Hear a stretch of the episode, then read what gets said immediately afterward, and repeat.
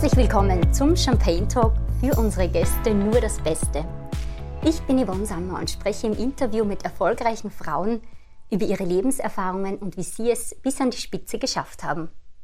Heute begrüße ich Eva Poluschinski. Als Couture-Designerin sind ihre Kollektionen international auf den Fashion Weeks in New York, Paris und Tokio zu sehen, sowie am Red Carpet bei der Oscarverleihung und den Golden Globes. Ihre extravaganten Roben finden sich unter anderem in TV-Shows und in Modemagazinen wie der Vogue, Elle und Madame. 2014 wurde Frau Polischinski zur Designerin of the Year im Rahmen der Vienna Awards for Fashion and Lifestyle gekürt. Herzlich willkommen zum Champagne Talk.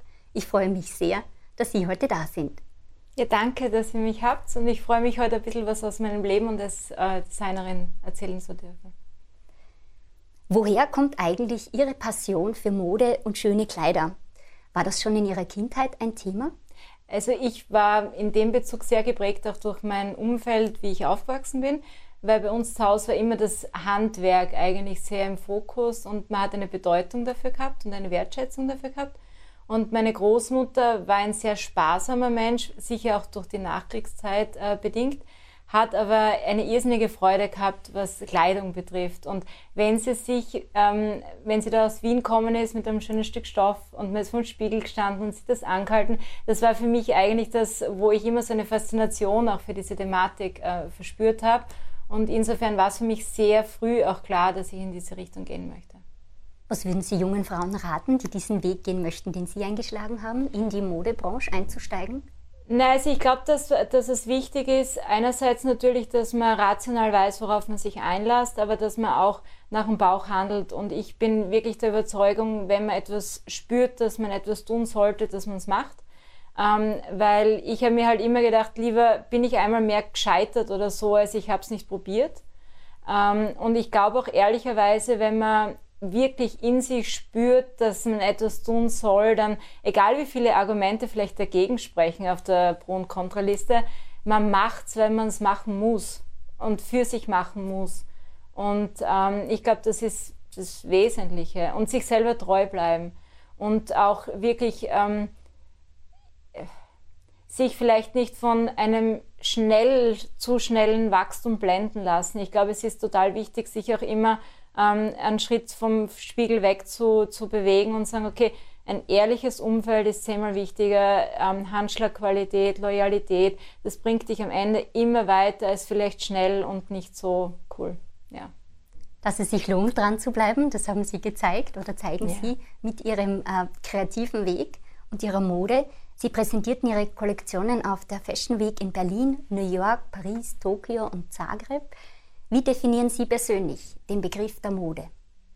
Also für mich ist Mode eine Ausdrucksformel, eine persönliche Ausdrucksform. Es ist ein Zeitgeist, es spiegelt auch immer eine Zeitgeschichte wider. Ähm, und es ist für mich ähm, ein Endprodukt von Kreativität, von guter Qualität, ähm, ja, Design, Lebensgefühl, Lebensfreude. Und speziell die Haute Couture, was verstehen Sie darunter oder wie würden Sie das beschreiben? Naja, Haute Couture, ich bin sehr froh über die Frage, weil Haute Couture wird ja oft ähm, eigentlich in Zusammenhang gebracht mit eleganter Mode. Das ist es ja nicht. Haute Couture ist die hohe Handwerkskunst ähm, und sehr basierend auf Top-Qualität, Top-Handwerk und auch sehr viel Handarbeit. Und das ist und bleibt für mich Haute Couture. Qualität hat auch seinen Preis und soll auch so sein. Ähm, wo beginnt hier die Preisspanne und wo endet sie, wenn man sich oft denkt, Haute Couture oder im Handwerkskunst, speziell auch im Design, ähm, kann sich das jeder leisten oder jede? Naja, es ist total schwer festzumachen, weil die ähm, Couture-Teile, die ich ja zeige, sind in Wahrheit ein Portfolio, um zu zeigen, was ich handwerklich drauf habe, meinen Stil. Ähm, das, was mir aber wichtig ist und das Credo da ist, dass wir individuelles Design und Fertigung anbieten. Das heißt, basierend auf den ähm, Teilen, die man in den Medien sieht oder Medien wahrnimmt oder in den Inszenierungen von mir, kommen Kundinnen zu mir und haben ganz individuelle Bedürfnisse und zugeschnitten darauf arbeiten wir. Also ähm, es geht natürlich von bis, aber es ist auch abhängig von, wie viel Arbeit steckt drinnen, welche Materialien werden verwendet. Warum sind es für Sie diese pompösen und ausgefallenen Roben letztendlich und nicht Jeans mit Nieten oder Lederjacke geworden? Wo ist da für Sie so dieses, diese Faszination oder vielleicht dieses ein Stück weit Prinzessinnengefühl? Also eben das, was mich an der Couture und auch an dieser Richtung, die ich eingeschlagen habe, eigentlich habe ich sie ja 2014 dann wirklich eingeschlagen, ähm, ist, dass ähm, genau das, was es meinen Kundinnen gibt. Also dieses Gefühl der Trägerin, ähm, dieser Märchenmoment, dieser, dieser auch zum Beispiel bei einem Hochzeitskleid ist immer für mich die, die Messlatte, ob man jetzt Erfolg hat oder nicht, wenn eine Kundin vor einem steht und sagt, ich will dieses Kleid nie wieder ausziehen. Weil dann ist es einerseits speziell genug, um dem Anlass gerecht zu werden, aber wiederum spiegelt sie soweit wieder, dass sie sich total hundertprozentig wohlfühlt, egal welche Kundin das jetzt ist. Und ich finde, ähm, ich mag einfach, wenn dann Kundinnen vor mir stehen, strahlen und sagen, wow, das ist jetzt Wahnsinn, ich fühle mich wie eine Prinzessin. Und das ist jetzt genau das, was das für mich ausmacht. Ich mag, mag auch an der Couture diese ähm, Feinarbeit, diese Liebe zum Detail, dieses, dieses Material mixen können. Das ist jedes Mal wie eine weiße Leinwand und dann kreiert man und das ist doch das Schöne. Sie haben schon angesprochen, es sind Einzelstücke. Sie verwenden auch Materialien wie Federn, Blüten, ähm, Swarovski-Steine. Wodurch unterscheiden Sie sich von allen anderen in der Branche? Woran würden Sie das festmachen? Es braucht auch einen Entwicklungsprozess, bis man sich die eigene Handschrift erarbeitet. Ich glaube, dass ich die habe. Wiederum ist es total wichtig, dass man immer wieder eine Schippe drauflegt. Man muss ja sich immer auch entwickeln und, und wiederum, es liegt so viel Persönlichkeit in jedem Kleidungsstück, dass es natürlich auch den eigenen Persönlichkeitsweg irgendwie widerspiegelt. Ähm, und an dem arbeiten wir einfach ja, von Design zu Design, dass es wieder einerseits diese Unverwechselbarkeit hat, dass äh, ist auch immer wieder ein schönes äh, Kompliment, wenn ich höre, ich, ich habe im Fernsehen angeschaut und es war dein Design und es war, äh, ja, man braucht nicht drüber reden, es ist deine Handschrift. Und ich glaube auch, dass es das ist. Und was, was mir halt wichtig ist, und da habe ich auch eben 2014 dann ein bisschen einen anderen Weg gegangen, ähm, es gibt natürlich dieses vorgegebene Modediktat, wann welche Designerkollektion irgendwie zu sein hat. Ähm, ich mache meine Kollektionen, wenn ich inspiriert bin und nicht, wenn ich muss. Und ich glaube auch, dass dadurch sehr viel ähm, auch Ehrlichkeit in den Designs steckt. Stichwort äh, Inspiration. Man sagt, Karl Lagerfeld habe seine Kollektionen im Traum gesehen und ist frühmorgens zu Papier gebracht. Wann ist so dieser Moment oder wodurch bekommen Sie Ihre Inspirationen, dass Sie sagen, oh, jetzt ist es und fangen an zu zeichnen? Also ich habe zwei Hauptinspirationsquellen, das ist auch kein Geheimnis. Einerseits ist es natürlich das Umfeld, das mich umgibt, ähm, aber ich lasse mich irrsinnig gern und viel von Natur inspirieren. Und wenn ich halt in so außergewöhnlichen Landschaften stehe, dann ich sehe einfach die Bilder. Ich sehe, was ich, äh, was das auch für einen Spirit haben muss, das Kleidungsstück, ähm, was es für eine ähm, wie, sie sich, wie sich das Kleid vielleicht bewegen muss, was es für Details haben muss. Also ich sehe das dann eher, wenn ich in so einer außergewöhnlichen Landschaft stehe und dann ist das Bild fertig. Okay. Ja. Wie kann man sich das dann vorstellen, wo man sagt, ab dem Moment, wo es zu Papier gebracht ist, bis hin, ähm, es ist so weit, dass ich es tragen kann, also dieser Entstehungsprozess? Oder ist das unterschiedlich, wo man sagt, je nachdem, mit welchen Materialien man arbeitet?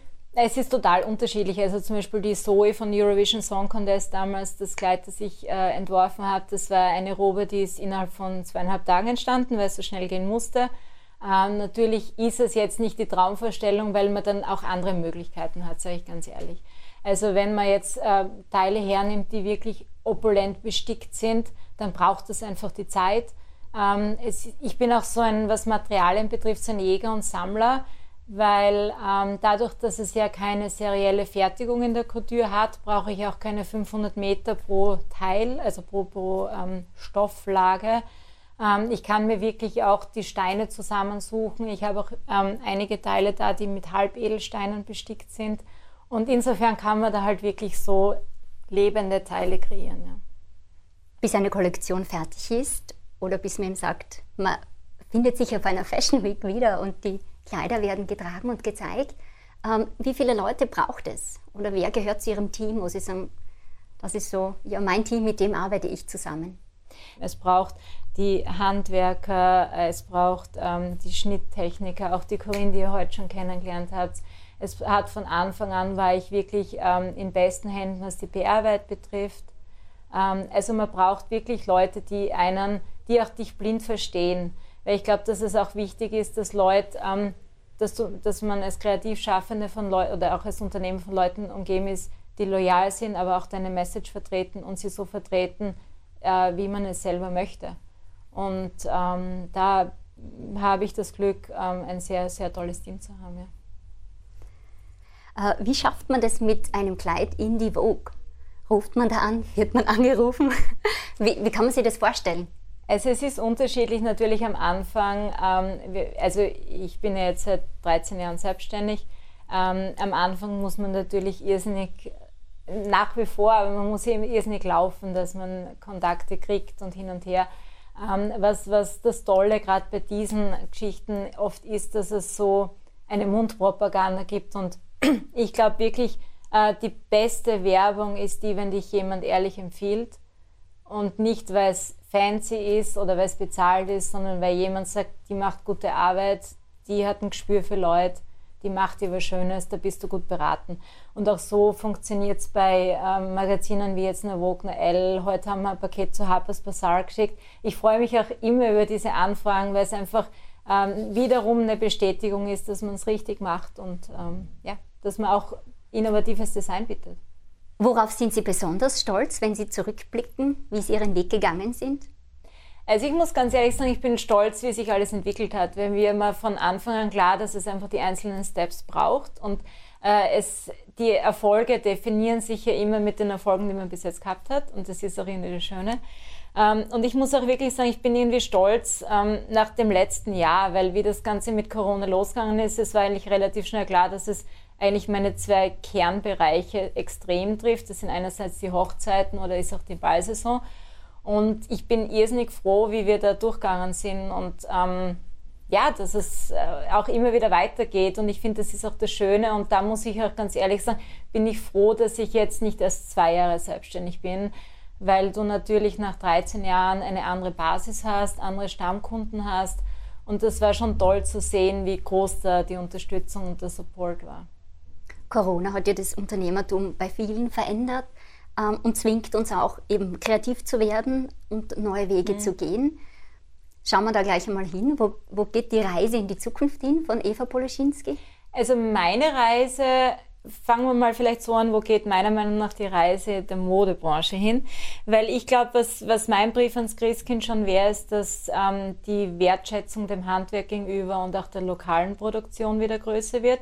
Ich finde, dass vor Corona war es eigentlich so ein Fass ohne Boden. Es war immer noch schnelllebiger, noch mehr, noch kurzzeitiger eigentlich. Und ich würde mir wünschen, dass da auch mehr Leute vielleicht wieder genauer hinschauen, wie ist das Einkaufsverhalten, was kaufe ich, wie kaufe ich, mit welcher Motivation. Äh, und ich glaube, dass das auch wiederum schon sehr wichtig ist, weil es war jetzt sehr viel Corona, aber wenig wieder Klimaschutz und Klima ist auch ein Riesenthema und da ist einfach die Textilbranche ein ganz, ganz wichtiger Bestandteil, wo man ansetzen muss. Und insofern glaube ich, dass auch ähm, die Reise dahin gehen sollte, ein bisschen nachhaltiger, äh, ein bisschen bewusster. Und da gibt es ganz bald auch von Eva Polischinski was. Da sind wir schon gespannt darauf. Und Sie haben es gerade ein Stück weit auch angesprochen, zusammengefasst. Auf der einen Seite ist es das Verhalten der Kunden und Kundinnen und auf der anderen Seite ist aber auch jetzt ganz stark zu beobachten, dieses Fair Fashion und der Gedanke der Nachhaltigkeit mhm. in der Mode. Wie beschreiben Sie noch einmal, wenn Sie sagen, Fair Fashion heißt für mich? Fair Fashion heißt für mich, dass ähm, ich, also Bewusstsein für das Konsumverhalten. Fair Fashion heißt für mich lokale Produktion. Fair Fashion heißt für mich ähm, ausgewählte Materialien, die auch fair gefärbt sind und kurze Produktionswege, äh, wenig, ähm, wenig Transport. Ja. Wer sind für Sie Vorbilder in der Modebranche, in der Welt der Mode?